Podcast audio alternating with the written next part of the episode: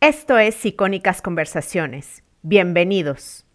Uno de los problemas es que no nos han educado bien en esa dirección, sino que es que se nos ha estado premiando todo mm. eso. Durante mucho tiempo, el hecho de, no tener tiempo para nosotras mm. mismas, el hecho de no tener tiempo ni siquiera para comer, de tener jornadas interminables, todo eso no solo no estaba penalizado, no se hablaba de bienestar, no, se hablaba no solo no estaba penalizado, sino que era algo que nos premiábamos entre nosotros. Esto especialmente en las mujeres que posiblemente hemos multiplicado roles porque hemos entrado en el mercado laboral y hemos sumado el rol de la casa, pero igualmente en los hombres. ¿eh? Al final en los hombres sucede exactamente lo mismo. Se ha estado premiando jornadas interminables, el no descanso, es decir, todos los elementos que favorecen el proceso de estrés.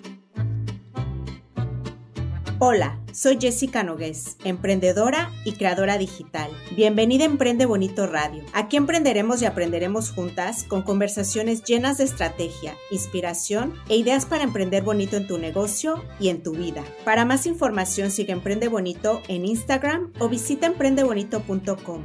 Comenzamos.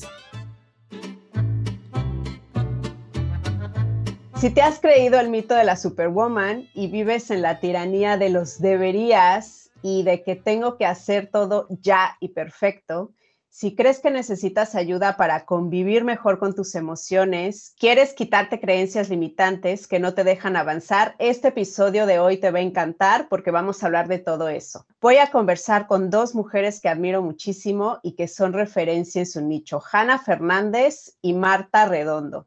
Hanna Fernández es podcaster y especialista en descanso. Su podcast se llama El Podcast de Hanna Fernández. De hecho, tengo un episodio con ella. Es el episodio número 35, Cómo descansar para vivir mejor. Velo escuchar. Y también voy a hablar con Marta Redondo, doctora en psicología, que también le he entrevistado a ella. Si vas al episodio número 32, la vas a escuchar. Se llama El estrés en las mujeres, cómo gestionarlo y el mito de la multitarea. Vamos a conversar sobre un podcast que acaban de lanzar en la plataforma Podimo llamado No me da la vida, que cuando yo leí el título inmediatamente resoné con el mensaje porque dije, yo soy esa mujer a la cual no le da la vida, porque entre la pandemia, mi rol de mamá, mi salud mental, el trabajo, precisamente yo soy esa mujer. Y bueno, para ustedes, bueno, antes que nada, bienvenidas, muchas gracias por aceptar. Muchas gracias a ti. gracias. Gracias a ti, Jessica, un placer. Me llama mucho la atención el nombre del podcast. Me gustaría saber de dónde salió y cómo es esta mujer a la cual no le da la vida. No sé quién quiera empezar. Pues mira, Jessica, elegimos esa frase como título del podcast porque creemos que es una frase que nos representa a todas y a todos. ¿Quién no ha dicho alguna, ya no te digo alguna vez en su vida, alguna vez a lo largo del día, ¿quién no dice no me da la vida? Porque es que es la realidad de, muchas personas. Queremos hacer tantas cosas que no nos da la vida, no nos da el tiempo, no nos dan las energías y como el objetivo era hacer algo muy práctico con lo que todo el mundo se pudiera sentir identificado, por eso decidimos elegir un título que tiene un punto también divertido, porque lo que pretendemos, ¿verdad, Marta?, es desdramatizar un poco todo, ¿no? Sí, tratándose de elegir nombre, claramente tenía que contestar Hanna porque tiene un arte transformando, porque ese es el nombre del título del podcast.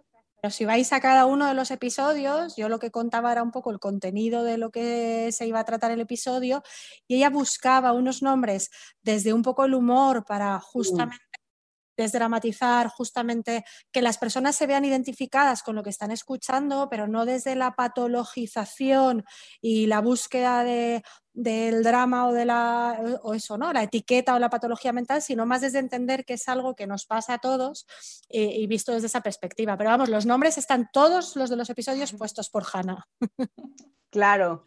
¿Por qué existe este mito de la superwoman y por, por qué no lo hemos creído? Y ¿Qué tiene que ver con esta mujer que dice no me da la vida o que también puede ser hombre?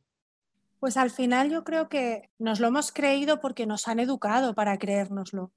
Al mm. final, en muchos de los episodios, una de la estructura del episodio tiene que ver con analizar por qué aparecen las cosas de las que hablamos y casi siempre Hanna me pregunta, bueno, ¿esto de dónde viene? Y la respuesta casi siempre es de nuestra historia de aprendizaje. Y al final, Jessica, tú te has visto súper identificada con ese título y la mayor parte de la gente que lo escucha también, porque vivimos en una sociedad que nos ha educado para eso.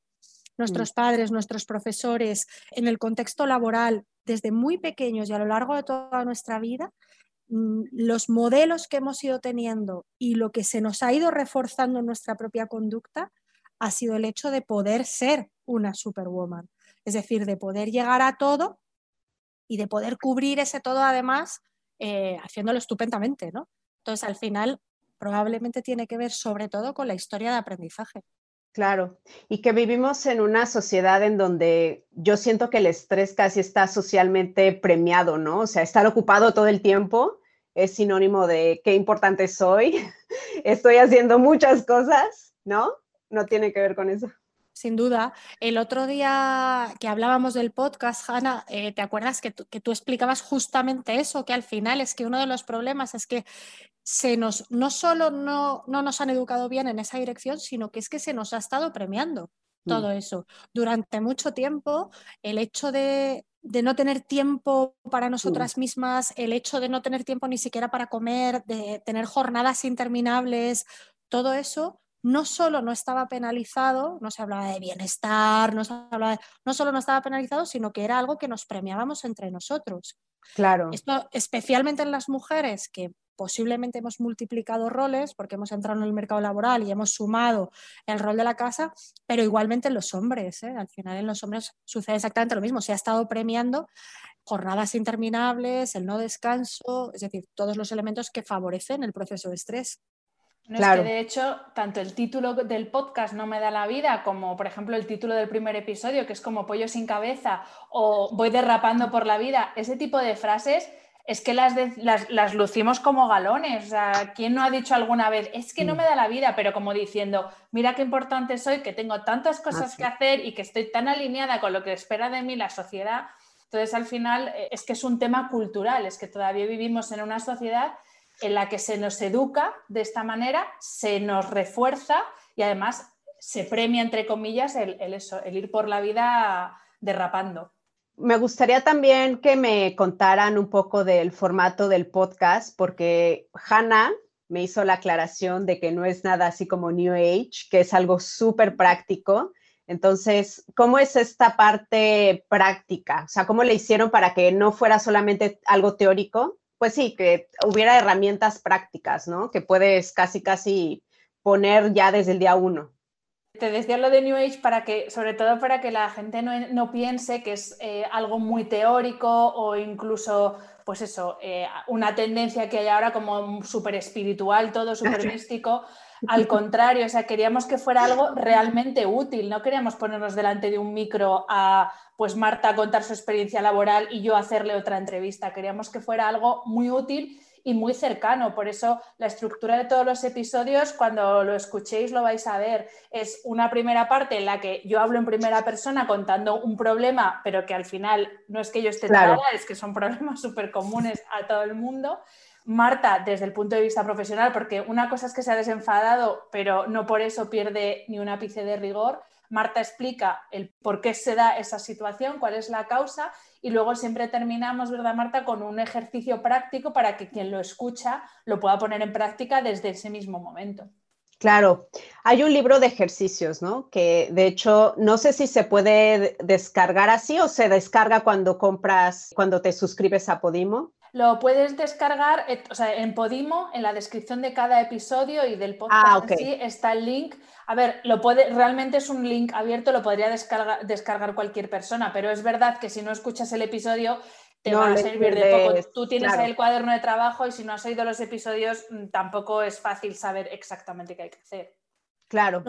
nos importaba mucho esta parte práctica justo para, para, de alguna manera también diferenciarlo de otros contenidos que hay sobre estrés o sobre regulación emocional. O sea, al final queríamos encontrar la línea entre hacer algo, como decía Hanna, riguroso, es decir, acercarnos a este mundo, pero desde el rigor del trabajo de años y la investigación de años desde ahí, pero claro, que fuera algo que la gente no se quede en algo chulo que escucho mientras voy paseando yo qué interesante, sino que les pudiera servir realmente para eso que les está fastidiando en su día a día, poder de alguna manera reeducarlo, ¿no? Entonces, le dimos vueltas por un lado a eso, a cómo plantear para que la gente lo escuchara, se viera identificado y le resultara menos, y ese es un poco el formato de presentar primero un caso como un caso clínico, pero un caso en el que nos vemos identificados y luego conversar sobre él.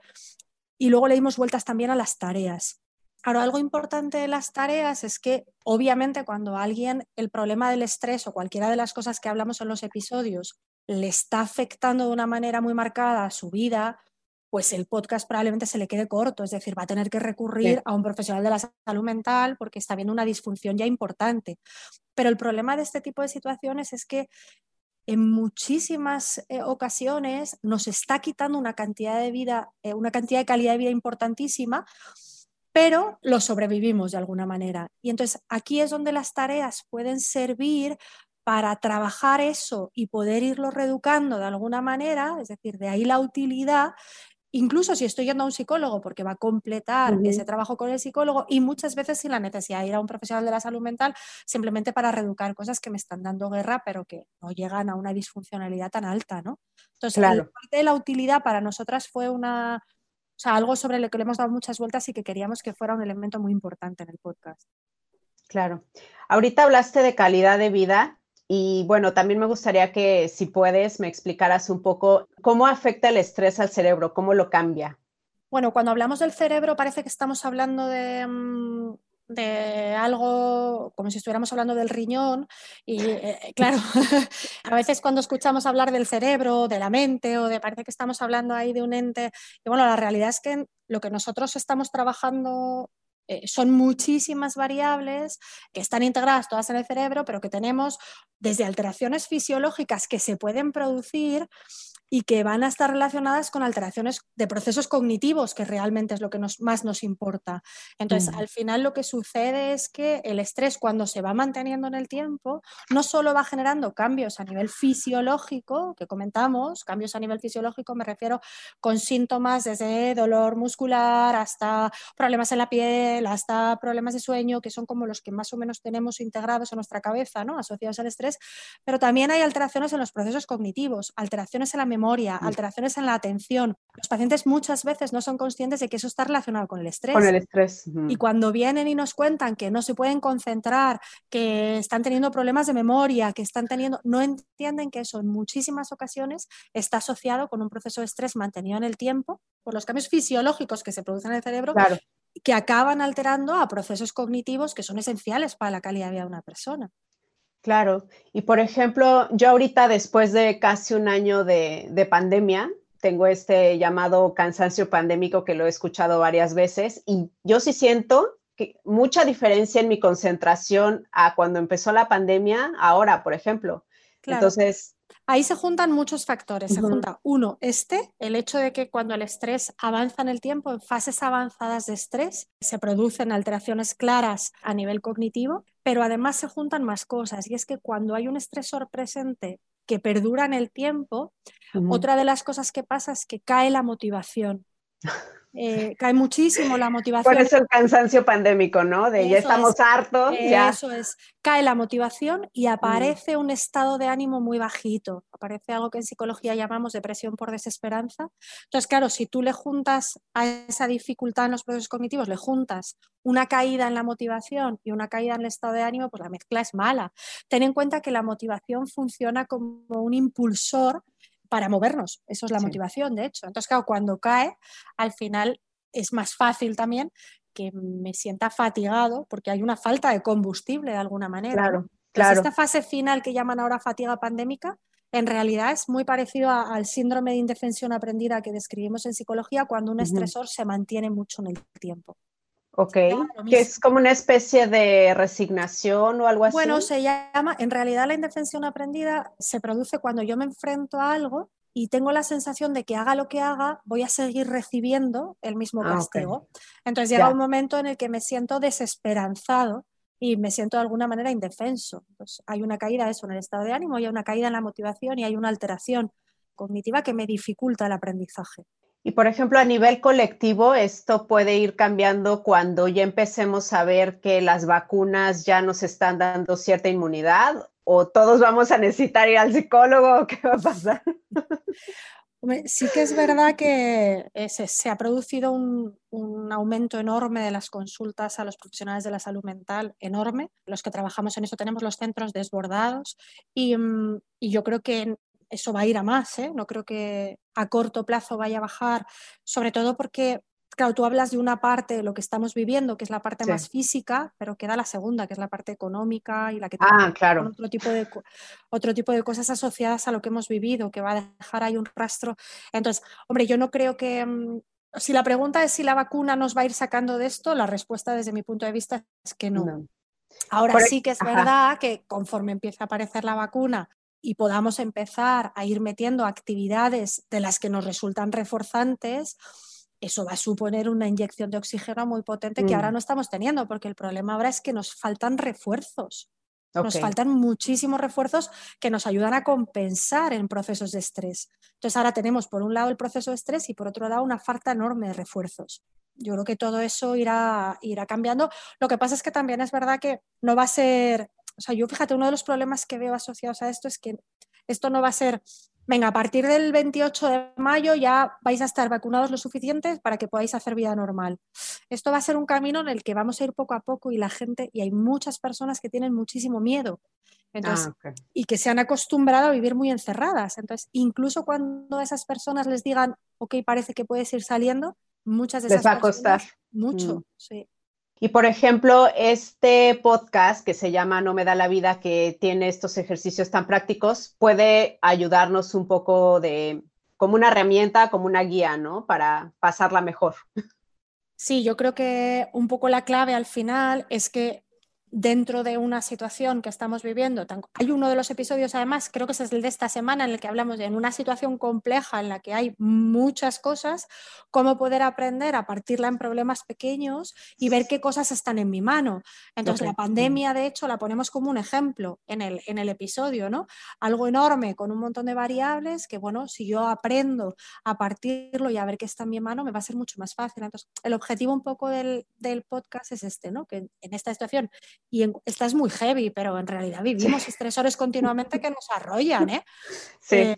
mucho más pequeños. Fíjate, de hecho, los estresores menores, que son como estresores que parecen menos potentes, pero son más continuos, son los que más factura nos acaban pasando tanto para la salud física como para la salud mental, porque aunque la intensidad es menor, como están todo el rato, me obligan a mantener un nivel de sobreactivación okay. por normal durante mucho tiempo.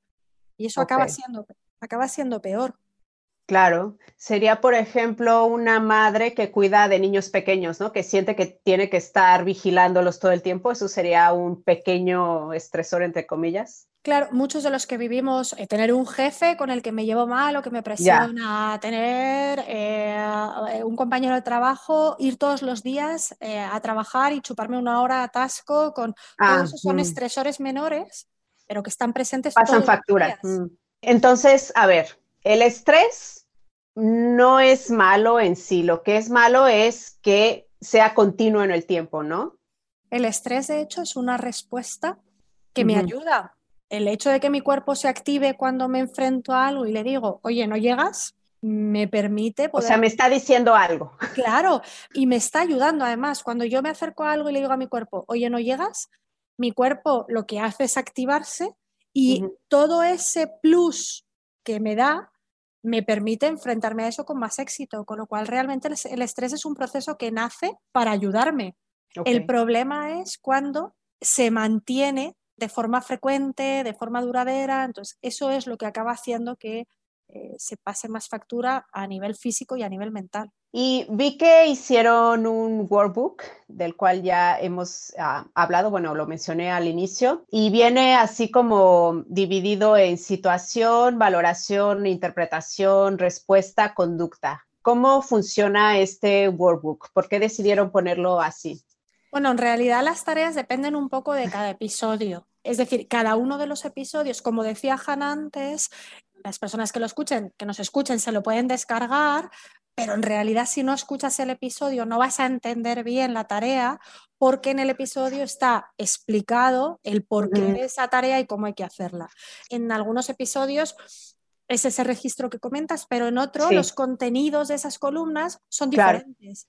en el fondo, el objetivo en todos los eh, episodios... Es como un mapa, ¿no? Para decirte qué hacer. ¿No? Em, es sobre todo, fíjate, sobre todo, el registro sobre todo tiene como objetivo aprender a tomar conciencia de eso, a darte cuenta de eso, a estar atento a eso en tu día a día para luego poder cambiarlo. Entonces, lo que ponemos en las columnas es un poco la guía sobre a qué cosa tienes que estar atento, ¿no? Y luego te enseñamos en las primeras columnas a darte cuenta de eso, a estar atento y a darte cuenta, y en las otras columnas a ver cómo puedes transformarlo, cambiarlo, generar alternativas. Más o menos eso, igual no en todas, Hanna, las últimas tareas son un poco diferentes, pero más o menos esa es la estructura de muchas de ellas. Sí, hay efectivamente muchos episodios. La tarea es, ah, yo aquí hablo ya cada hora como paciente. Eh, yo cuando era paciente, bueno, sigo siendo paciente, también eres paciente, amigaras, pero cuando estaba con mis sesiones con Marta, claro, al final la, la única forma que tienes de darte cuenta de tus conductas, de cuáles son los disparadores de las conductas y cómo reaccionas ante las conductas es llevando ese registro. Por eso hay mm. muchos episodios cuyo ejercicio es un registro.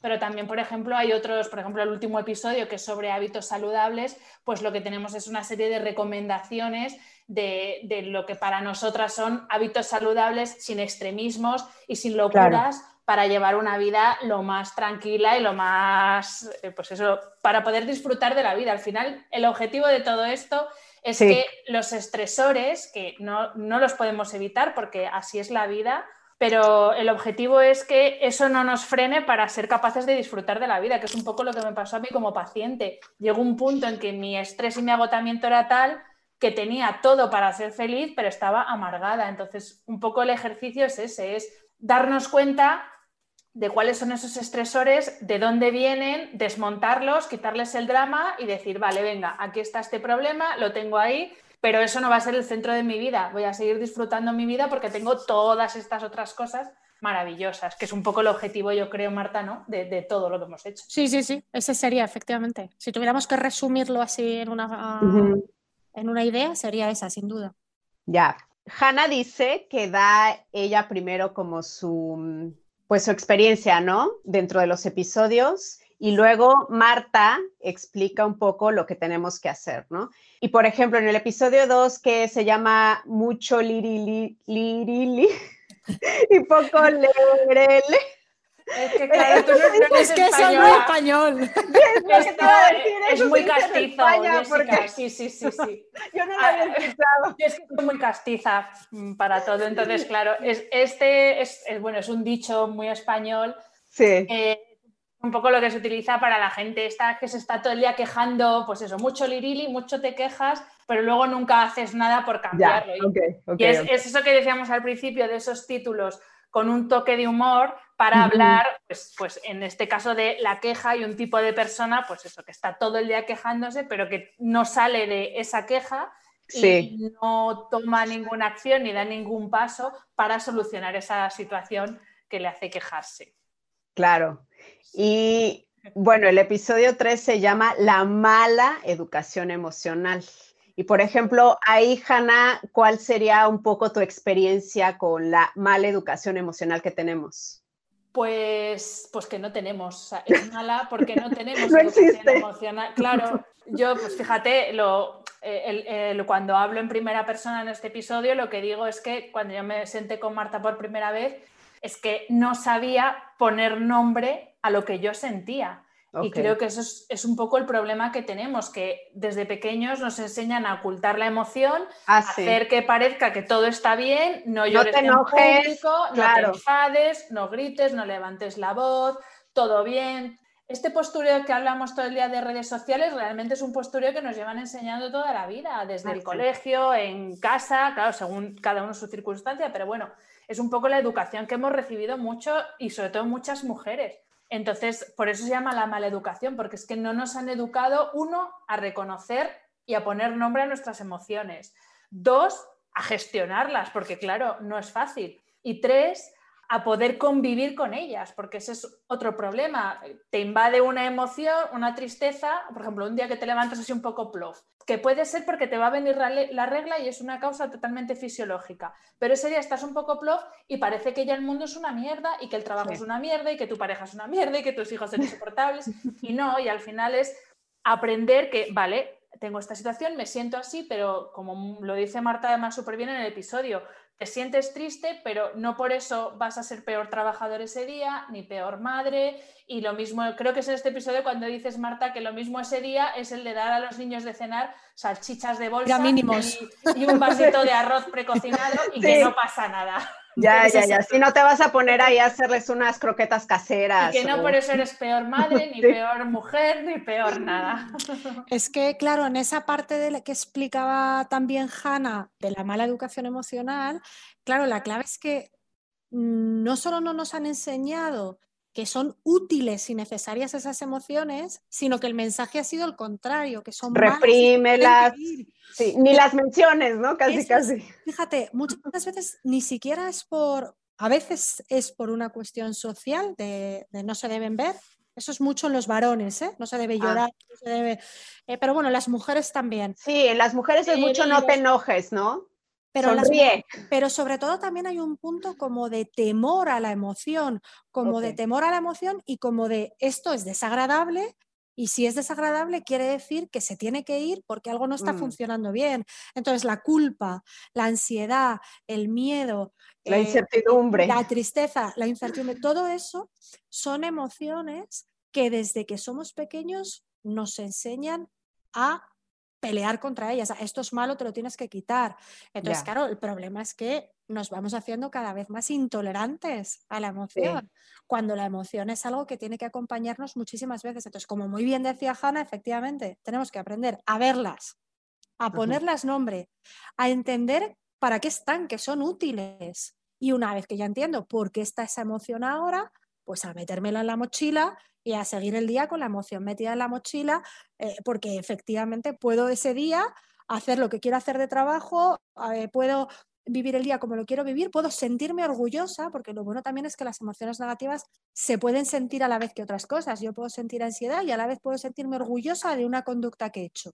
Entonces, eh, la educación que tenemos sobre las emociones es pésima y es una faena porque estamos súper mal educados en algo que, que nos va a acompañar continuamente. Entonces ya. nos hace muy vulnerables. Entonces, el pensamiento y el lenguaje no se separan y si el lenguaje es limitado, como que nos, no nos permite ver la realidad, ¿no? Entonces, por ejemplo, ¿cuál sería un consejo para ampliar este vocabulario emocional? Bueno, como para empezar. claro, yo no sé si se trata tanto de ampliar el vocabulario emocional, o sea, yo de lo que creo, de lo que creo que se trata es de empezar a mirarlas y sobre todo a entender por qué están.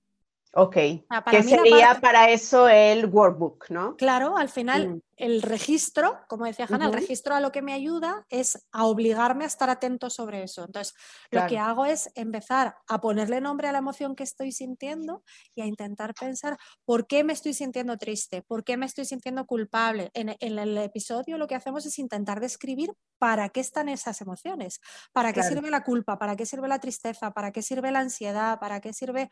Entonces, todas esas emociones tienen una utilidad pues no vienen para fastidiarte la vida, no vienen porque, porque estés mal hecha, porque te esté pasando algo malo que hay que cambiar, no, vienen para ayudarte. Ya. Y para mí ese es el mensaje más importante.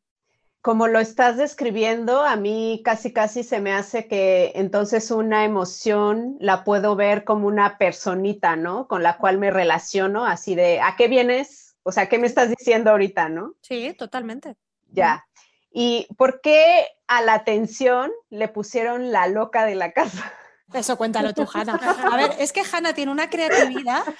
Mi creatividad es igual a cero patatero. O sea, yo soy cero creativa y Hanna es cierto. Me encantó esto de la loca de la casa. A ver, cuéntame, ¿qué pasó ahí? A ver, la loca de la casa es un concepto o una explicación que se le atribuye a Santa Teresa de Jesús, que, bueno, es la santa de la congregación de monjas donde yo estudié en el cole. O sea, fíjate la de vueltas que me da a mí la creatividad. Yo me pongo a crear y, soy muy fuerte. Entonces, bueno, se dice que Santa Teresa de Jesús, que era una mujer súper avanzada para su tiempo y que seas creyente o no, yo recomiendo que la gente lea sus obras porque es una mujer de verdad, ¿eh? vanguardia pura para su época y sus circunstancias. Y se dice que ella se refería a, pues eso, a, nuestra mente como la loca de la casa, ah, pues que, que divaga, que va y viene, que cuesta centrarse. Entonces, para el episodio en el que queríamos hablar de, la, de la atención y de lo que a veces cuesta mantener la atención en una sola cosa y no empezar a saltar de una a otra con el gasto de energía que eso supone, pues dije, pues venga, vamos a ponerle este título. Ese es el... Y bueno, porque también creo que es muy representativo de lo que nos pasa con, la atención, que ah. cuando estás disperso y te cuesta poner el foco en algo porque estás a demasiada, tienes demasiados frentes abiertos, pues estás como loca. Voy aquí, voy al WhatsApp, voy al mail, ahora voy a la lavadora, ahora el niño, ahora a la compra entonces, estamos un poco así como dando saltitos todo el día, ¿no? Y es un poco lo que hace la, atención. Claro, y la atención sería como una especie de músculo, ¿no? Que, que, puedo trabajar y aprender, o sea, que si se va la mente, la regreso, ¿se va mejorando en esto? La atención es un proceso que eh, desde el punto de vista evolutivo está preparado para funcionar de una determinada manera y eso quiere decir que está funcionando bien. Es limitada, no tenemos infinita atención, entonces lo que hace la atención es seleccionar entre la, toda la cantidad de estímulos que estamos recibiendo todo el rato, selecciona. Por un lado, lo que yo decido voluntariamente, o sea, vosotras me estáis atendiendo a mí, yo a vosotras, pero luego hay una parte de la atención que también está preparada desde el punto de vista, eh, desde un punto de vista evolutivo para estar en aquello que puede resultarnos una amenaza. Así es como funciona normalmente la atención. Entonces, yo muchas veces les digo a los pacientes para que lo entiendan, que es como el foco en el teatro, que lo que hace es ir iluminando, el resto de las cosas están, pero no las iluminas. Ah, ok. Así funciona un poco. ¿Qué pasa?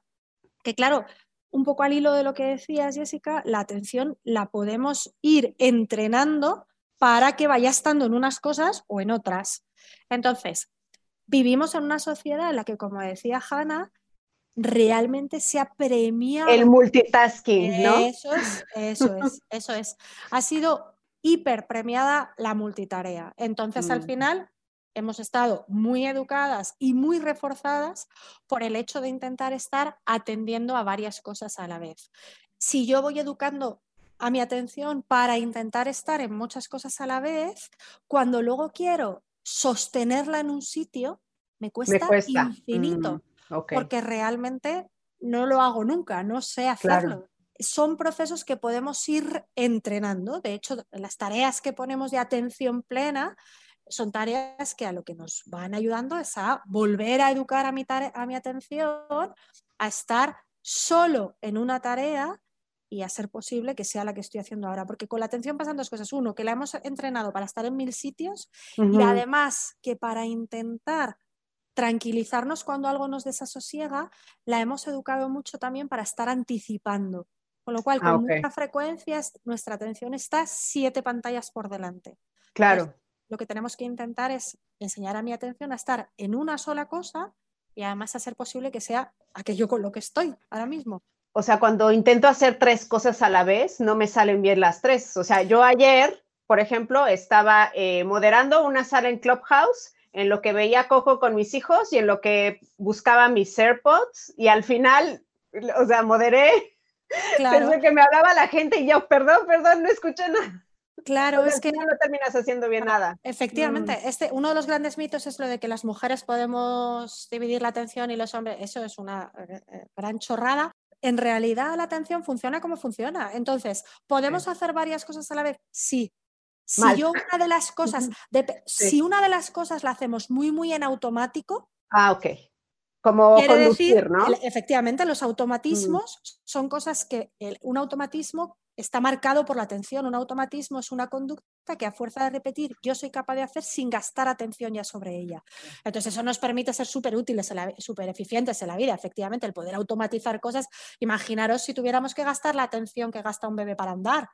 Mm. Y eh, seríamos súper ineficientes. Entonces, cuando automatizamos las cosas es guay porque ya no hay que gastar atención. Pero lo que nosotros pretendemos es hacer a la vez varias cosas que no van en automático, que son mm. cosas que me requieren gasto atencional. Entonces, lo que conseguimos es o agotarnos no hacer bien alguna de esas cosas, no disfrutarla, no enterarme de ella y muchas veces no solo eso, puedo acabarme cabreando, pegando un grito a mis hijos porque eh, no me están dejando hacer algo cuando en realidad estoy intentando compartir atención en una tarea que no es automática.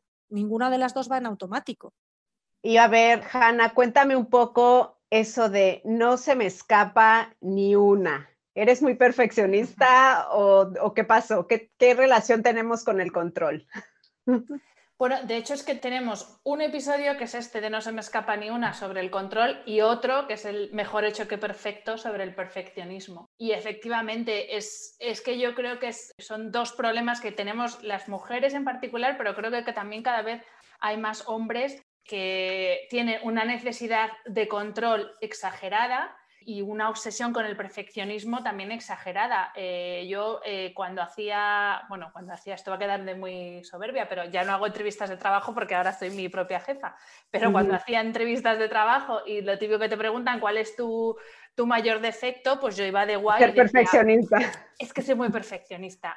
Pero lo que yo entonces utilizaba como, mm, mira qué guay soy, que lo peor que tengo es que me voy a dejar los cuernos por tu empresa, pues para mí ha sido un problema porque es mm. una fuente de frustración permanente. Las dos cosas, ¿eh? el querer que todo sea perfecto, porque es que, para empezar, ¿cómo sabe uno que es perfecto? Y el tener que controlarlo todo. Y, y, a mí me ha costado, de hecho, una de las cosas que yo más he notado durante la pandemia era el no tener ningún control sobre qué iba a pasar con mi vida, con mi salud con mis viajes, con mi trabajo, con mi todo, que es lo que nos ha pasado a todos. Lo que pasa es que hay gente que es un poco más tolerante a esa incertidumbre y yo creo que ahora, después de la pandemia, muchos nos hemos hecho más tolerantes a la incertidumbre, pero claro, la necesidad de control pues es algo tremendo porque hay cosas que están en tu mano y que tú puedes hacer mejor, peor, pero puedes hacerlas tú, pero hay muchas otras cosas que no dependen de ti. Entonces, claro, querer controlar eso que no depende de ti, pues de nuevo es una fuente de frustración porque no lo puedes hacer. O te puede dar el famoso parálisis por análisis, ¿no? También, también, claro, es que te estoy oyendo y parece que me estás llamando. Parece que, me estás queriendo decir algo, Jessica, no es por nada. Yo soy igual, o sea, yo soy la que me, se lee dos libros y tomo un curso antes de hacer algo, es como, lo tengo que pues hacer bien, lo tengo que hacer bien. Bueno, el, el ejemplo que pongo, cuando lo escuché va a parecer una tontería. O sea, mi, problema de la parálisis por análisis fue para comprarme una bici. O sea, que imagínate ah, qué punto analizo yo cada toma de decisiones, que es, precisamente de lo que va ese episodio que se titula. Y además gastas mucha energía, ¿no? Al tomar tantas decisiones. es, agotador. Bueno, es agotador porque estás constantemente haciendo, ¿verdad, Marta? El proceso de toma de decisión sobre la misma cosa una y otra vez, porque no es que sean decisiones diferentes, es que es sobre lo mismo y yo he estado meses ahí dándole vueltas a si me compraba una bici o no. Ya. Claro, en la, toma de, en la toma de decisiones, efectivamente, lo que está pasando son varias cosas de las que acaba de comentar Hanna, juntas, en, el, episodio de la toma de decisiones, en el que explicamos las tomas de decisiones, está colocado en ese orden porque antes hemos explicado varias cosas. Una, la intolerancia a la incertidumbre, claro, la necesidad de control es que no tolero las incertidumbres. Sería como el otro. Entonces, la vida está llena de incertidumbres, pero. Como por ejemplo ahora, no sabemos cuándo va a acabar esta, este horror pandémico. Claro, pero esa es grande. ¿Qué es eso, no? ¿Cuándo va a acabar? ¿Qué va a pasar? ¿La vacunación? ¿No nos vacuna? O sea, todo el rato, ¿no? Pero ahí eh, estamos expuestos a incertidumbres pequeñas continuamente también. Entonces, hay. El problema es que no vivimos en una sociedad que nos haya dicho bueno, es que las incertidumbres son normales, es normal que te desasosiegues, aguántate un poco. Desde que somos pequeños, cuando nuestro hijo dice, ay, que no sé qué va a pasar, rápidamente intentas tú quitarle la incertidumbre, es decir, quitarle su desasosiego, ¿no? Entonces, eh, Hanna pone ejemplos en el, en el episodio eh, rollo para toda la vida, hipotecas, no sé, o sea, todo el ah, trabajo de funcionario para todo el rato buscando cosas que nos quiten incertidumbre. Claro. Somos una sociedad que nos ha ido educando a tolerar fatal la incertidumbre. Y luego, por otro lado, tenemos esa mala educación emocional que decíamos, o sea, todo lo que nos genera ansiedad, desasosiego, que son las incertidumbres, pues esa ansiedad y ese desasosiego nadie nos ha dicho, no pasa nada, es como si te dolía la tripa, hija, te aguantas. No nos han dicho eso. Bueno, pues eso llévatelo a una toma de decisiones. En el fondo, en una toma de decisiones lo que tú tienes es un escenario incierto, por eso es una toma de decisiones, porque hay un porcentaje de riesgo, un porcentaje de posibilidad de error, un porcentaje de... Tienes un escenario incierto y desasosiego, por tanto, algo que te desasosiega. Entonces, la persona que le cuesta tomar decisiones, ah, y el tercer elemento es el perfeccionismo, que también va, va metido. Entonces, la persona que le cuesta tomar decisiones es una persona que busca, solo va a saltar cuando llegue a uno de los escenarios, 100% posibilidad de éxito, no hay posibilidad de error, por tanto estoy tranquilo y no siento nada de desasosiego y sé que esto va a ser perfecto. Eso no existe, pero no existe ni cuando me compro un jersey, o sea, no existe ni en cosas grandes ni en cosas... Entonces la gente se bloquea porque en el momento en el que dice, venga, vale, me voy a comprar la bici, y en el momento en el que vuelve a aparecer el desasosiego por la duda o la posibilidad de equivocarme, como no soporto eso, vuelvo a abrir la toma de decisiones. Yo digo en el episodio, y es que esto es súper importante, muchas veces la gente no tiene dificultad para tomar las decisiones, lo que tiene es dificultad para ejecutar una decisión que han tomado. Es decir, yo ya tengo clara que me, claro que me quiero comprar la bici, aunque eso me genere miedos, me genere incertidumbres, me genere... Entonces lo que tengo que hacer es aprender a saltar y ejecutar la decisión a pesar del miedo, a pesar de la incertidumbre, a pesar de la no certeza. Y eso es lo que la gente no mm. sabe. La gente cree que tiene que llegar a un escenario en el que no haya incertidumbres, en el que todo sea cierto y eso no existe. Ya, ok. De, hecho, ahorita, ahorita que te estaba escuchando, eh, me quedé pensando, por eso me canso, por ejemplo, el fin de semana con dos niños pequeños, porque siento que tengo que decidir todo para ellos, ¿no? Qué se van a poner, qué van a desayunar, cuál va a ser la comida, qué les va a gustar, qué peli van a ver. O sea, yo al final siento que de, como que tomo muchas pequeñas decisiones y ya en la noche ya no quiero así de, ¿qué vamos a cenar? Así, por favor, díganle ustedes, decidan, yo ya no puedo. Claro, es que si tomas muchas y cada una de ellas las vives con ese coste, pues claro, mm. En realidad, si uno aprende a vivir esas decisiones sin ese coste, pues aunque sean muchas, no te pasan factura. Ya, ok. Y luego tenemos no nos moverán, que son las creencias, hablan de creencias limitantes aquí. Sí, exacto.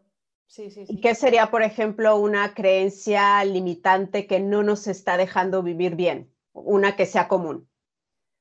Tener ansiedad es eh, sinónimo de ser poco valiente o de ser débil. ah, ok. claro. Por ejemplo, mm. tenemos millones de creencias rígidas que nos limitan, ¿eh? Millones. Ya. Mira, yo te voy a poner un ejemplo, no lo digo en el episodio, pero creo que es súper gráfico. A, propósito de lo que decía Marta antes de mi creatividad, pues eh, yo toda mi vida me he criado, bueno, he vivido en un ambiente, tanto en familia como en el colegio, en el que a mí me han dicho que yo no era una persona creativa, entonces, pues no se premiaba el ser creativo, entonces, ah, eh, mm. pues eso, tú mejor, a ver si se te dan un poquito mejor los números. Los números. Con tus números, con tus ciencias, bueno, va, se le dan bien los idiomas, menos mal, por lo menos inglés lo va a hablar bien, y a mí nunca se me ha reconocido ser una persona creativa. Y yo he vivido toda mi vida pensando que yo no tenía ninguna creatividad y ahora me dedico a crear, contenido, para que veas. Y es una creencia que a mí me ha limitado muchísimo, porque lo mismo he optado a puestos de trabajo que no estaban tan indicados para mí y he dejado de lado otras profesiones, otras oportunidades que yo pensando que no iba a ser buena para esas oportunidades porque no era creativa, directamente las dejo de lado. O sea, para que veas que puede ser una creencia limitante hasta la cosa más que dices que tontería. No, no, pues te puede limitar muchísimo en tu vida. Claro. sobre todo cuando hablamos de, limitación de la creencia, las creencias en sí mismas no son nada. El problema es cuando de repente yo no flexibilizo la creencia, la voy sometiendo a juicio y la voy analizando en función de mi desarrollo, de mi vida, de lo que me va pasando. Si Hannah no hubiera sido capaz de, bueno, durante mucho tiempo no analizó eso que la estaban contando para ver si se lo creía o no se lo creía, pero podía haber seguido en esa dirección. Lo que pasa es que llega un momento en el que abre esa caja, juzga esa creencia y dice, pero si es que no es verdad, esto no es verdad. Entonces, el problema de las creencias es, eh, tener creencias es bueno o malo, pues es que tener creencias las vamos a tener, tener creencias sí. al final y además es que es bueno porque de alguna manera nos hacen ordenar nuestros valores, el valor que damos a las cosas y por tanto ordenar nuestra conducta. O sea que, pero claro, la clave es que yo tengo que someterlas a juicio en función de mi madurez, de mi crecimiento, de lo que me va pasando en la vida, de lo que... Entonces hay personas que las ves con 40 años y tienen la misma creencia rígida con respecto a cómo se tienen que relacionar con sus amigos que mi hija de 12 al final, eh, mi hija de 12 está en una edad en la que los amigos tienen una función, un rol, un espacio en tu vida y, una, y yo con 44 no puedo tenerlos colocados en el mismo sitio. Pero si mantengo la misma rigidez con respecto a cómo tengo que ser como amiga, pues claro, al mm. final tengo una creencia que me va a marcar un montón de obligaciones que cuando la abro digo, pero si es que yo no creo que eso sea ser una buena amiga, si es que no estoy de acuerdo con eso. Sí, sí, sí. Claro, entonces, el problema de las creencias, sobre todo, es la rigidez con la que las dejamos instauradas y marcan nuestra conducta. A ver, entonces, ya hablé del perfeccionismo, bueno, ya hablamos del perfeccionismo, ya hablamos del parálisis por análisis. Eh, del perfeccionismo yo hay una cosa, porque lo peor del perfeccionismo es que Hanna decía una cosa súper importante al hilo del perfeccionismo y es que nos hace estar continuamente frustrados. ¿Por qué nos hace estar mm. continuamente frustrados? Porque la persona perfeccionista no se pone objetivos concretos. Entonces, ah, como yo no mm. me pongo objetivos concretos, me acerco a las cosas y me acerco a las cosas pidiéndome la perfección, que por definición no existe. Entonces, me acerco a las cosas y lo que tengo siempre es un escenario maravilloso abierto para darme leches. Porque da igual lo que haya hecho, que siempre puedo buscar un montón de cosas que se podrían haber hecho mejor, que no se han hecho, mm. que... Entonces, el problema del perfeccionismo es que nos frustra porque no concretamos los objetivos que buscamos en cada una de las cosas. Entonces, el problema es que nos hace sentir frustrados y no nos, no nos ayuda a desarrollar identidad al final. Hablamos mucho, ¿verdad, Hanna? En muchos episodios hablamos de la identidad, porque muchas de las cosas que hemos ido comentando van asociadas a falta de identidad. Al final eligen por mí mis creencias, eligen por mí mi perfeccionismo. Todo lo que me dijeron mis padres, ¿no? Sobre mí. Y al final hay una mm. falta de identidad potentísima, ¿no? Ya. Y bueno, ahorita me, si quieres me dices un poco cómo encontramos esta identidad. Me interesa mucho hablar de los debería porque dice tener que tiene nombre de mujer. ¿Por qué dicen que tiene nombre de mujer?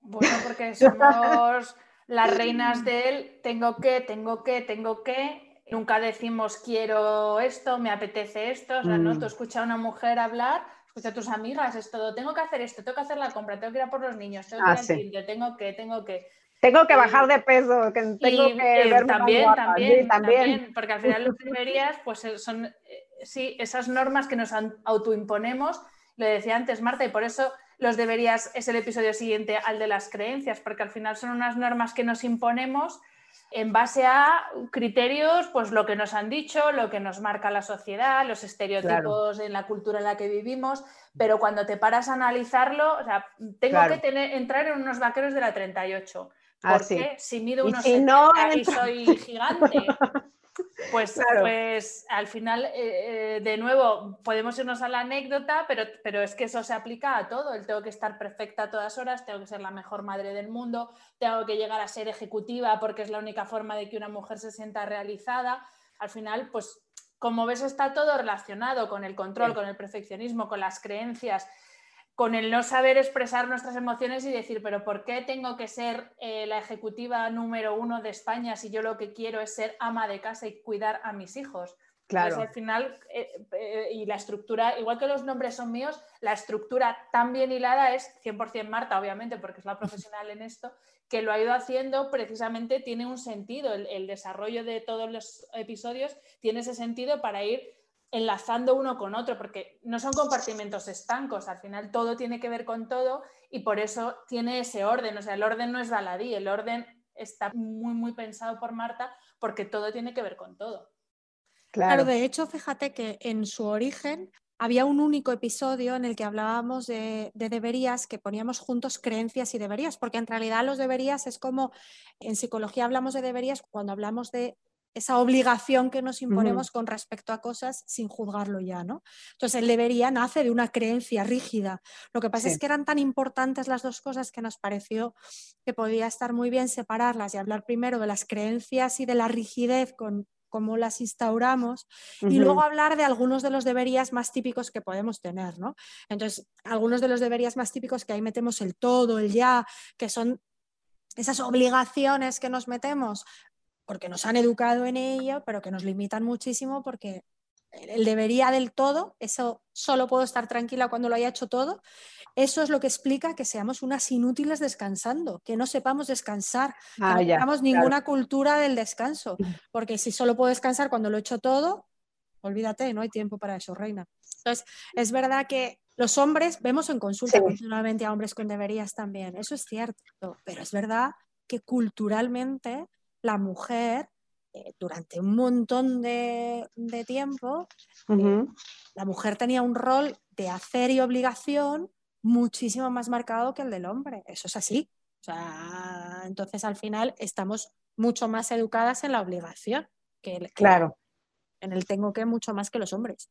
Claro. Otro de los deberías que metemos también, metemos el del todo, que es eso que no nos deja dejar una cosa sin hacer y nos quedamos tan desasosegadas que no paramos hasta que la acabamos, ¿no? Y no nos deja descansar. Y el otro de los deberías del que hablamos es el ya, que con los dispositivos se nos ha multiplicado y es un ah. poco la necesidad que tenemos sí. de contestar ese mail según entra, de contestar ese WhatsApp según entra, de... y la faena del ya es que no nos deja priorizar. Hace que yo esté con mis hijos y diga, mis hijos son mi prioridad, pero que si de repente entra otro mensaje me ponga a contestarlo y deje de escucharlos. ¿Por qué? Porque, por ese ya, porque tengo la obligación de contestar de forma inmediata y si no me quedo tan mm. desasosegada que lo hago. Y entonces se podría no, bueno, ir entrenando a no contestar y quedarte en la actividad en la que realmente quieres poner la atención. Eso es lo que dices, ¿no? O sea, tendríamos que entrenar, sentirnos, o, bueno, eh, dejar pasar ese desasosiego. ¿no? Eso es, aprender a tolerar ese desasosiego. Aprender a tolerarlo. Eso es. Lo que proponemos en varios episodios es elegir nosotros, que no elija por nosotros la creencia, el debería o la intolerancia al desasosiego, sino que elijamos nosotros y elijamos nosotros exponernos al desasosiego y quedarnos en la eh, situación que yo valoro como prioritaria realmente. Para eso, una de las tareas que proponemos es que nos pongamos metas concretas y muchas de las metas que nos tenemos que poner es con los dispositivos. Pues, por ejemplo... Que Hanna lo hace súper bien. O sea, tú sí tienes como reglas así y, y, yo me he dado cuenta porque cuando yo te escribo tarde, yo sé que me vas a contestar hasta el día siguiente, por ejemplo. Sí, es que para mí eso es, es que es sagrado, porque si no, ya te digo, yo entré en Barrena porque se me olvidó hacer eso. Se me olvidó que eh, yo a partir de las 8 de la tarde tengo que desconectar porque tengo que empezar a ir parando de revoluciones mi cerebro para yo poderme dormir y dormir bien, porque si no, me puedo estar hasta las 12 perfectamente en redes, contestando mails. Y luego vas a la cama y tu cerebro sigue eh, revolucionado, ¿no? Entonces, eso es uno de los trabajos que a mí más me ha costado, el priorizarme a mí y lo que decía Marta, el poder convivir con esa sensación de, jolín, es que me ha escrito Jessica o me ha escrito Marta o me ha escrito quien sea, tengo que contestar, pero no voy a contestar ahora porque ahora es el momento en el que yo estoy descansando, entonces mañana contestaré. A los pacientes se les dice muchas veces, además, porque hay gente que entonces se pone 40 cosas en el teléfono de, bueno, pero voy a que no vean que lo he visto, que no vean que... Y yo les digo a los pacientes, no, no pasa nada, tenemos que volver a educarnos como sociedad en que vean que te lo he visto y no te he contestado. Claro. no pasa absolutamente nada, porque es una forma de irnos educando en, y no te he contestado, porque estoy priorizando otras cosas. Claro, es mi hora de descanso, es mi hora de... Realmente. Yo qué sé. Hay mm. cosas eh, pequeñas, bueno, quitarse las notificaciones del teléfono. Ah, sí, eso yo ya lo hice. Que al final no sea eso lo que elige por mí, sino que cuando yo quiero, si yo quiero a las 10 contestar WhatsApp, puedo contestar a las 10 de la noche WhatsApp si quiero, pero lo elijo yo. Entonces me siento y durante ese rato contesto. Pero el problema es cuando yo estoy en otra cosa que es prioritaria para mí. Y estoy escuchando ahí las... Y, voy a mirar ese WhatsApp y a contestarlo por el desasosiego que me está generando. Ahí es donde está el problema, ¿no? Y eso pasa mucho en el ordenador. Muchas personas están trabajando y tienen activado el que les entren los mails. Eso es horroroso. Ah, ya, Rompe la atención. Al final, yo, aunque no lo conteste en ese momento, mi atención se va al mail, lo analizo y luego quiero volver. Con lo cual, hablábamos de la atención sostenida, de la capacidad para sostener nuestra atención en algo. Lo que decimos es que estoy concentrado, es tengo la atención sostenida en algo. Si yo me voy cuando quiero volver, me cuesta el triple. Entonces, acostumbrarnos a quitar eso también, y ahí yo cuando lo decido, pero que no esté entrando porque ¿por qué tengo yo activado el que me entre los mails? Por esa necesidad de estar de control y de, contestar ya. Pero eso es lo que tenemos que reeducar. Ok, bueno, hablaron de identidad y ahorita me quedé pensando, no todos los deberías que hemos ido escuchando y que hemos ido aprendiendo del contexto y de la sociedad van formando nuestra identidad al final. O sea, ¿cómo desmontamos todos estos deberías para tener una identidad más real? A ver, la identidad tiene que ver con que yo esté eligiendo mis conductas y esté eligiendo la persona que soy. Eso es ir desarrollando una identidad. Al final yo, yo veo a esa persona, yo lo digo muchas veces, y digo, a esa tía la quiero en mi equipo.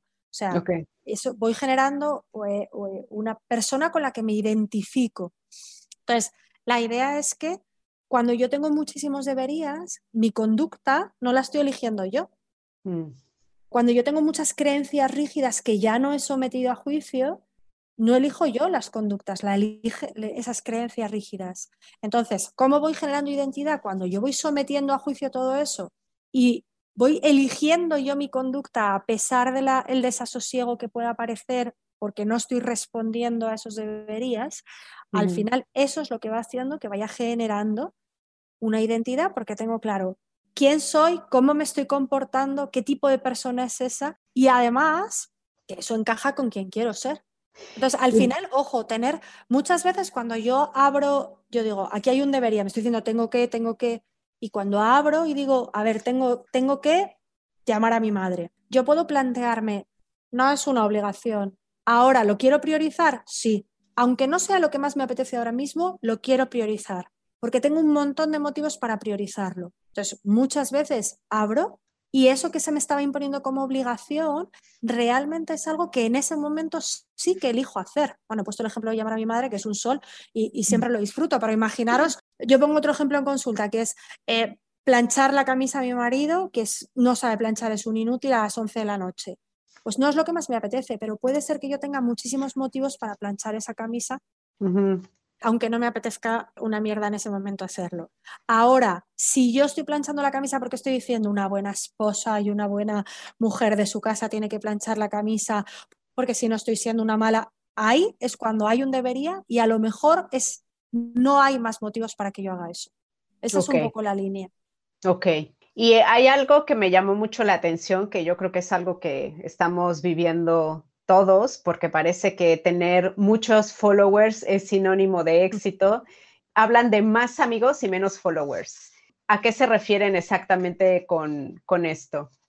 Pues nos referimos, de hecho, la segunda parte del título es la red social y es, un episodio en el que hablamos de la importancia que tiene la red social de verdad, no la que, no la que está en una app la importancia que, y yo creo que eso es verdad que la pandemia, si algo nos ha enseñado, es la importancia que tiene el contacto social con familia, con amigos, con compañeros.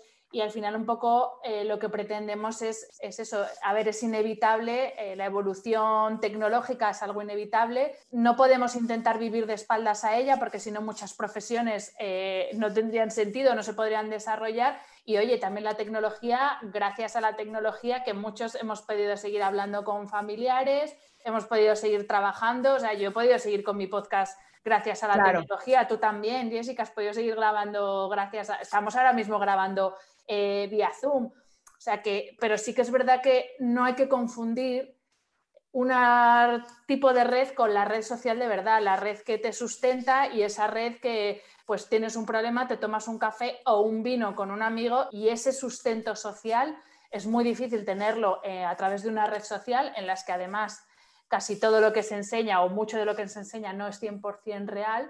No, con filtros, editado, curado. Exacto, exacto. Y un poco, bueno, es porque, a ver, el ser humano es un ser social por naturaleza, necesita el contacto social y el contacto social no es lo mismo que tener gente unida a una aplicación que ha desarrollado un señor cuyo único objetivo es hacer dinero con tu información. Entonces, un poco es, Y mantener tu atención en la red social, además. Exacto. Ese, ese es el objetivo de ese episodio, que no perdamos de vista eh, que la red social que nos sustenta realmente es otro tipo de red social y que hay que cuidarla porque las amistades, como cualquier tipo de relación, hay que cuidarlas. Claro. Claro, la idea es que el entorno, el apoyo social es uno de los elementos, o sea, está metido en este, en este podcast que tiene el paraguas del estrés, está metido porque el apoyo social es uno de los protectores potentes del estrés. Se ha visto que en procesos de estrés el apoyo social funciona como un amortiguador enorme. del proceso de estrés. Con lo cual, claro, el tener el apoyo social tanto logístico como emocional las dos cosas. Entonces, e, el, contar con ese apoyo social nos ayuda muchísimo en situaciones en las que lo estamos pasando mal. Pero claro, efectivamente, como decía Hanna, uno, hay que distinguir el apoyo social, tanto logístico como emocional, de una red social en la que muchas veces no estoy recibiendo eso porque además lo que estoy recibiendo no es real. No. El problema además es que... Esa aprobación nada más, ¿no? Casi, casi. Y además es que, fíjate, eh, eso, esa aprobación nada más. Y además es que lo que sucede muchas veces es que, como decía Hanna, el apoyo social de verdad es algo que nos amortigua y que hay que cuidarlo para que esté. Mm. Y muchas veces el problema es que las redes sociales, junto con otras muchas cosas, lo que hace es quitarnos tiempo para el cuidado. Ah del apoyo social que nos ayuda. Y además, la red social tal y como está configurada ahora mismo, es verdad, ojo, que en el estrés decíamos, el apoyo social es importante y el apoyo social no deja de ser información buena, ¿eh? Sí. entonces, es verdad que las redes sociales, si sabemos filtrar, para un proceso de estrés nos pueden dar una información que nos puede ayudar de profesionales buenos en no se quede. O sea, y eso es apoyo social más jorobada es la parte de apoyo social emocional, que es la más importante en el estrés. Es a través de las redes es mucho más difícil obtenerla. Apoyo emocional, pero aún así, hay, vosotros estoy segura de que lo habéis vivido muchas veces. Gente que no conocéis a través de redes se va generando como una comunidad de gente que muchas veces te transmite mm. emociones súper positivas, te trata con cariño, está... eso es estupendo y eso incluso es apoyo social emocional. Pero es verdad también que a través de las redes ese disfraz que estamos viendo de la realidad no deja de presentarnos modelos que nos llevan a establecer creencias rígidas, pues eh, Hanna decía, ¿por qué tengo que entrar en una talla 38? Ya, pero es claro. que pues, las redes sociales mm, hoy en día funcionan como un modelo muchas veces de cosas que nos están dañando, que nos hacen instaurar creencias o marcarnos obligaciones que no están alineadas. Hay en muchos momentos en los que hablamos de la cultura de la dieta. Ah, porque sí, de que sí. toca muchas de las cosas eh, de perfeccionismo, de creencias, de, y, hablamos en muchos momentos y a través de las redes se está transmitiendo esa cultura de la dieta continuamente. Sí, casi, casi de que soy súper saludable porque salgo con un jugo verde, ¿no? Por ejemplo. Total, total. ya. Pero al final la cultura de la dieta tiene que ver con lo que como, con cómo tengo que estar, con cómo tiene que estar mi cuerpo, con el peso que tengo que tener, con, es decir, hay muchísimos elementos y todo eso nos está taladrando eh, en las redes sociales muchas veces, con lo cual es verdad que la información nos es muy útil y, sabiéndolo seleccionar nos va a ayudar, pero también nos están exponiendo a, a una serie de modelos que nos va generando creencias que nos acaban dañando en muchas ocasiones. Claro. Y finalmente tienen algo que se llama más respirar y menos Prozac. Y yo no sabía del poder que puede tener la respiración hasta que hablé una vez con Marta. ¿Por qué tiene tanto poder la respiración y por qué no sabemos respirar cuando lo estamos haciendo todo el tiempo? El título está otra vez súper bien elegido, en realidad se centra en la respiración, pero nos valdría cualquiera de los hábitos que proponemos, ¿no? O sea, al final el planteamiento es, hay muchos hábitos de vida que son mucho más sencillos de hacer y que nos van a llevar a tener una calidad de vida mucho mayor que el meter una pastilla que muchas veces es necesaria, ojo, y que nos ayuda muchísimo a trabajar a los psicólogos, no hay que demonizar la medicación, pero que no suele ser la solución, ¿no? Y la respiración es un buen ejemplo, efectivamente nacemos con una respiración perfecta, que vamos estropeando a lo largo de la vida y la vamos estropeando bueno, aparte de que las mujeres estamos preparadas para respirar un poquito peor, porque biológicamente hay un tiempo en el que vamos a respirar básicamente con el tórax durante el brazo, entonces estamos preparadas para hacer una ah, respiración más torácica, pero también tenemos un rasgo de ansiedad mayor y con la ansiedad y con el estrés, una de las primeras cosas que pasa es que el patrón respiratorio cambia. La respiración empieza a hacerse más rápida y menos profunda empieza a hacerse más superficial. Entonces el problema es que mis pulmones llegan hasta muy abajo, casi hasta el abdomen. Si yo la respiración la empiezo a hacer torácica, estoy dejando una gran parte de los pulmones sin llenar de oxígeno y eso, esa falta de oxígeno acaba siendo general a todo el organismo. Con lo cual, la falta de oxigenación que va a explicar que el corazón tenga que latir más rápido, que los músculos se tengan que tensar más, que haya una falta de oxígeno a muchas áreas del cerebro, todo eso cuando empezamos a hacer una respiración abdominal en la que los pulmones empiezan a llenarse desde abajo, de repente se revierten muchos de estos síntomas. Con lo cual es una técnica muy fácil de aprender, por lo menos la respiración abdominal que proponemos nosotros, ¿vale? Es una técnica bastante sencilla de aprender y sin embargo que la cantidad de síntomas que revierte y el bienestar que supone es amplísimo. Hanna, tú hiciste, tú te fuiste a Londres a hacer un curso de respiración. ¿En serio? Sí. Bueno, ¿Cómo ha cambiado tu respiración? No fue un curso, fue, eh, bueno, es que claro, allí en Londres es que van como a un siglo por delante. Y es un centro de, bueno, de yoga pero reconvertido. De hecho, el yoga ya es anecdótico. Lo que hacen son, sobre todo, cursos eh, o clases, sesiones de respiración. Entonces, eh, es como una clase, imagínate una clase de aeróbic con música. Lo que pasa que el ritmo de la música lo va siguiendo según marca el instructor y lo va siguiendo con la respiración. Entonces, son respiraciones más profundas, menos profundas, más rápidas, menos rápidas, porque al final esos cambios en la entrada y salida de oxígeno, tanto en la cantidad como en el ritmo, provocan cambios fisiológicos y cambios químicos en el organismo. Entonces, yo salí de la clase que hice, luego he seguido con este instructor porque hay clases online y tal, y salí de la clase y creo que es la vez que más relajada he seguido, pero ni de clase de yoga, ni de clase de meditación, ni de clase de boxeo, o sea, de todo lo que yo he hecho en mi vida, es la vez que salí más relajada y como con la cabeza clara, era como mente clara, no, no embotada, que normalmente va uno así como embotado de todas las cosas que tiene en la cabeza. Y, o sea, me, bajó las revoluciones o las ondas cerebrales, ya no sé decirte exactamente qué fue, pero salí como muchísima claridad mental, muchísima, muchísima. Ok.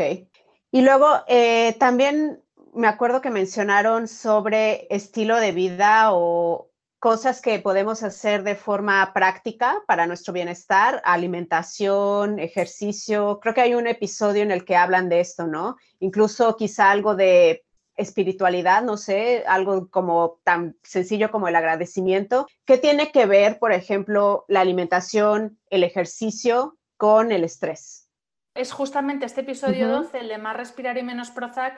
Hablamos de respiración, pero al final hablamos de hábitos saludables y de nuevo, sin extremismo, sin volvernos locos, no hay que comprarse nada, ningún tipo de equipamiento es necesario, ni apuntarse a nada. Simplemente hacemos como un, repaso a lo que para nosotras son los pilares del bienestar, que es nutrirse, moverse, descansar y gestionar nuestras emociones. Y al final ahí va, entra de todo, entra efectivamente el agradecimiento, entra el el vivir de acuerdo a un propósito de vida y unos valores, porque al final, justo es que ahora estoy releyendo El hombre en busca de sentido y justamente estoy en esa parte de, es que da igual las circunstancias que tengas mientras que tengas un, algo por el que vivir. Entonces, en, ese último episodio hablamos desde hábitos más más terrenales, por así decir, como el alimentarnos, pero de nuevo nutrirnos, pero con cabeza, sin caer en las locuras estas de tenerse que tomar la última semilla del último árbol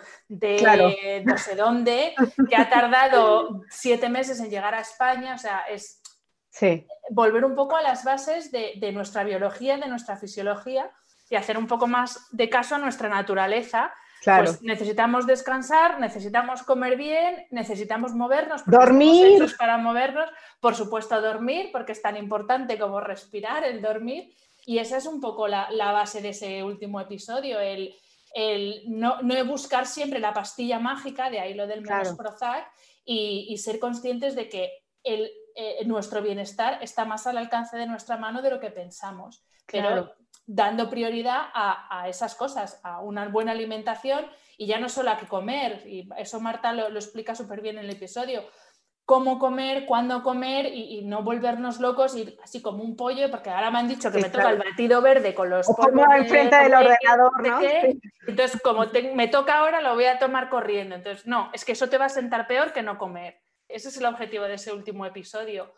Sí, aplicar el sentido común a un estilo de vida saludable. Que además, ajá, no, te iba a decir que la dieta mediterránea además es estupenda, ¿no? Creo que es de las mejores que hay. Claro, es que de hecho está muy enfocado, o sea, es verdad que cuando una persona ha vivido un proceso de estrés con todo el coste que eso tiene para su organismo y también para su salud mental, para poder repararlo, igual que para poder prevenirlo y que no se produzca, están esos pilares que decía Hanna.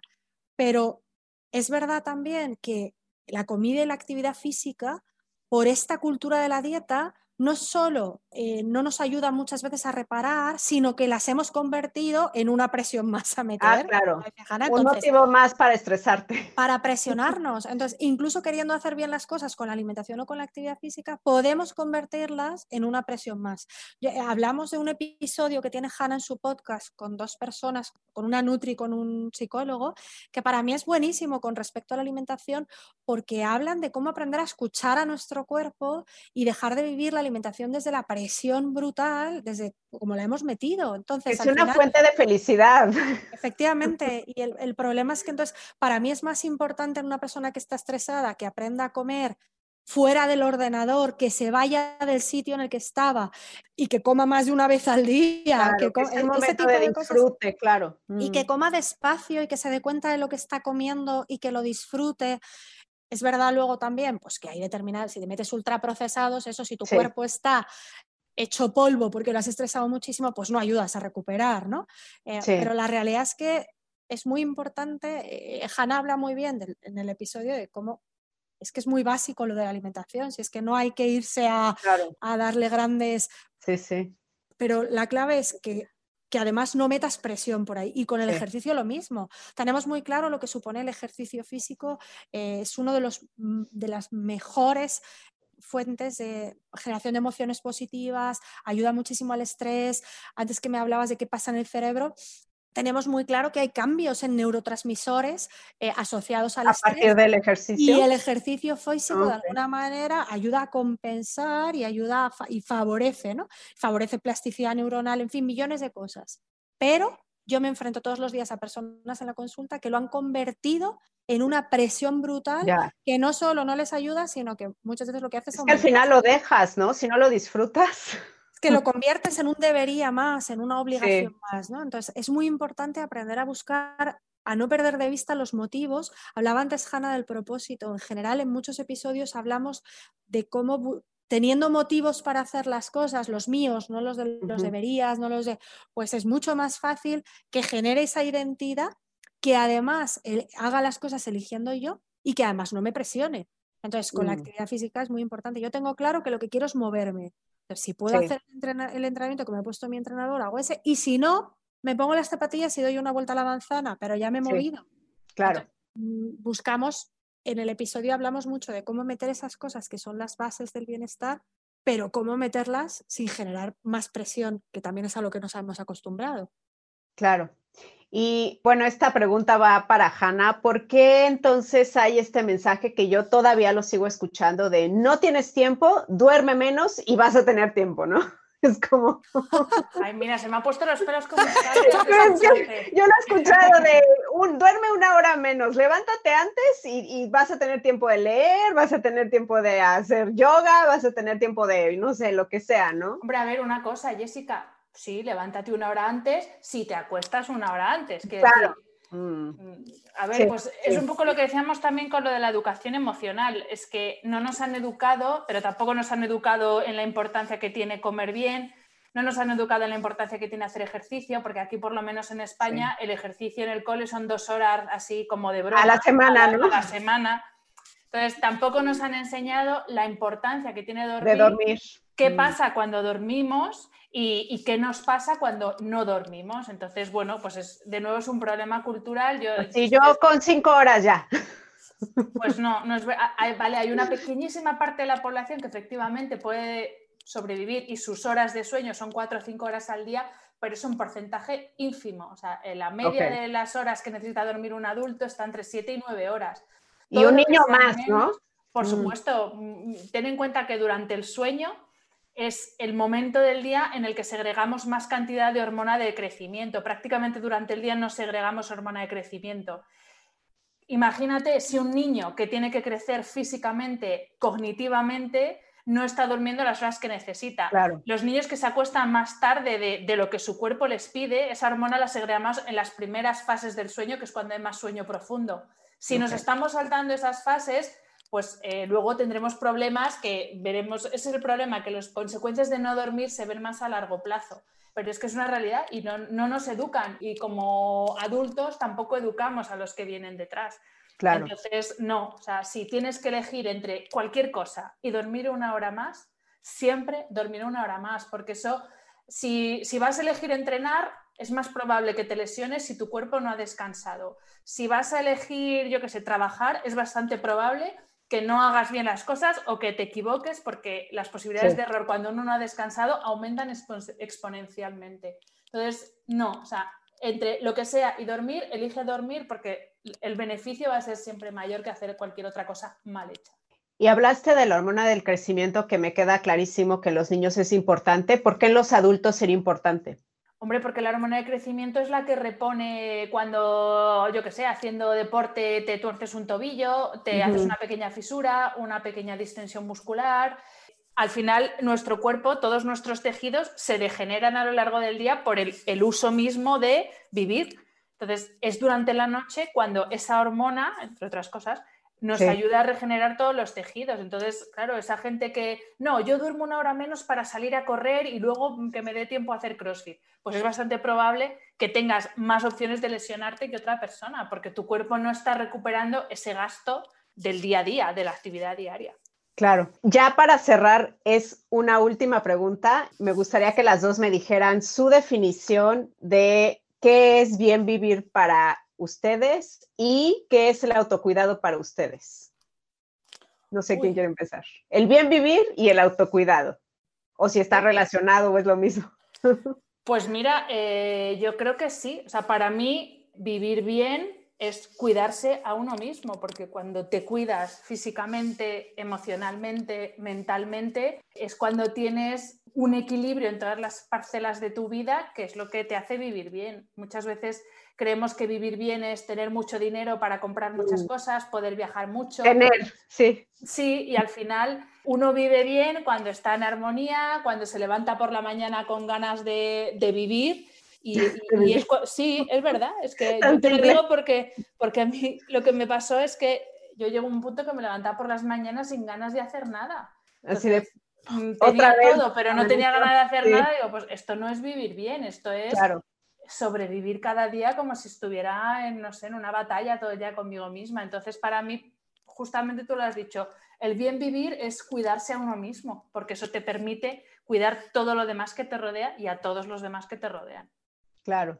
¿Y para ti, Marta? Pues fíjate, yo estaba, es difícil la pregunta, ¿eh?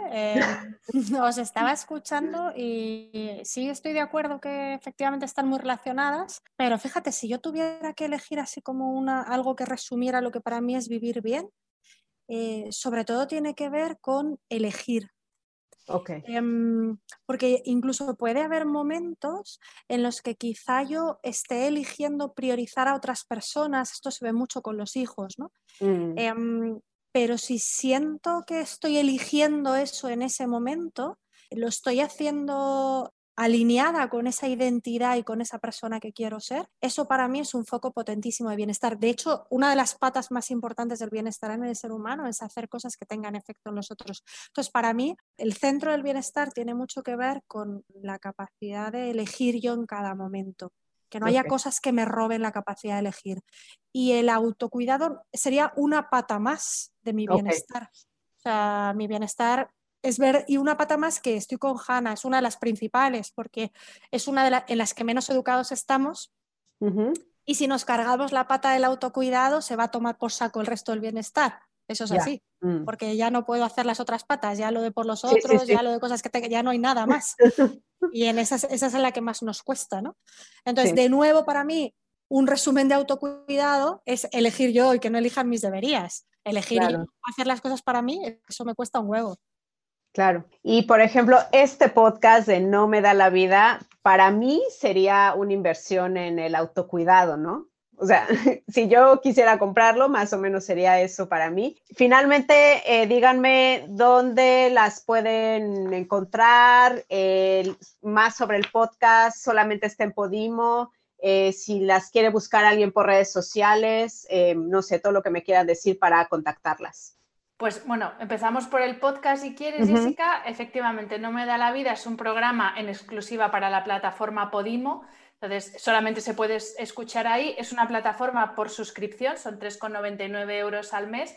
Pero si se suscriben a través de un link que tenemos tanto Marta como yo en nuestros perfiles de Instagram, eh, tienen una, promo especial de 45 días gratuitos. Así que bueno, os animo, primero porque el podcast es la leche, está mal que yo lo diga, pero es que Marta es la leche y el podcast es la leche. Y aparte, bueno, este tipo de plataformas como Podimo lo que hacen precisamente es apoyar el trabajo de profesionales como nosotras. Así que bueno, siempre lo digo que, nos apoyen a los creadores a través de estas plataformas.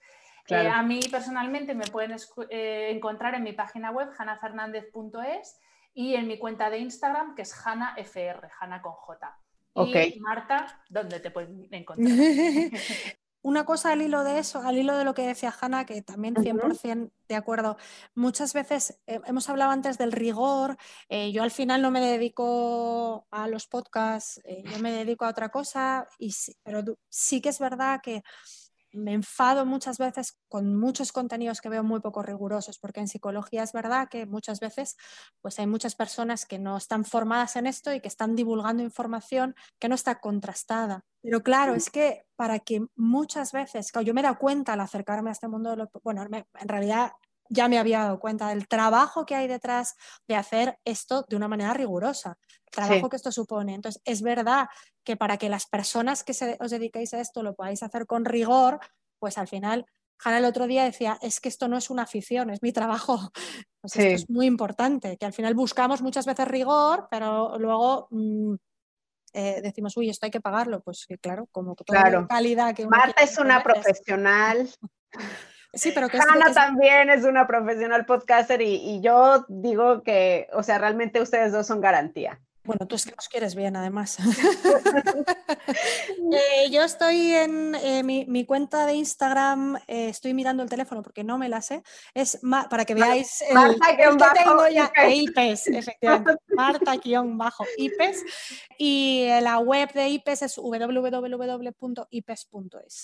Ok. Podimo creo que está apenas entrando a México. O sea, este podcast, si alguien lo está escuchando en México, ya va a estar en, México, por ejemplo, No me da la vida. Sí, en, principio el contenido en exclusiva se puede escuchar en cualquier país en, el que está. Cualquier país. En principio ah, sí. Pero si alguien tiene cualquier problema, eh, ahí está nuestro contacto, que nos escriban e intentamos solucionarlo, por supuesto. Ok, perfecto. Pues muchísimas gracias, les agradezco mucho su tiempo. De hecho, acabo de ver la hora y dije, ya les robé casi hora y media. Nada, a ti, muchas gracias a ti. Y me dio muchísimo gusto hablar con ustedes porque yo creo que además es un, este tipo de herramientas, sobre todo ahora que tenemos todos este cansancio pandémico y que yo creo que la salud mental, la verdad es que está como en jaque, eh, son muy útiles. Muchísimas gracias a las dos y a ti emprendedora te veo en el próximo episodio. Gracias por estar aquí. Tú me inspiras y lo haces posible. Si te ha gustado, por favor, ayúdame a compartirlo. Suscríbete o sigue Emprende Bonito Radio en las diferentes plataformas para que no te pierdas ningún episodio y me ayudes a la continuidad de este podcast. Te invito a seguir la conversación en redes sociales y a suscribirte a la newsletter en emprendebonito.com. Ya sabes que emprender juntas es más bonito. Gracias por escuchar Icónicas Conversaciones, en donde exploramos ideas clave y hacks para una vida plena y con propósito. Sapiencia y ciencia para la vida. Asegúrate de no perderte ningún episodio suscribiéndote en tu plataforma de podcast preferida. Para más contenido y actualizaciones, sígueme en mis redes sociales. Me puedes encontrar como Jessica Austria. Hasta la próxima.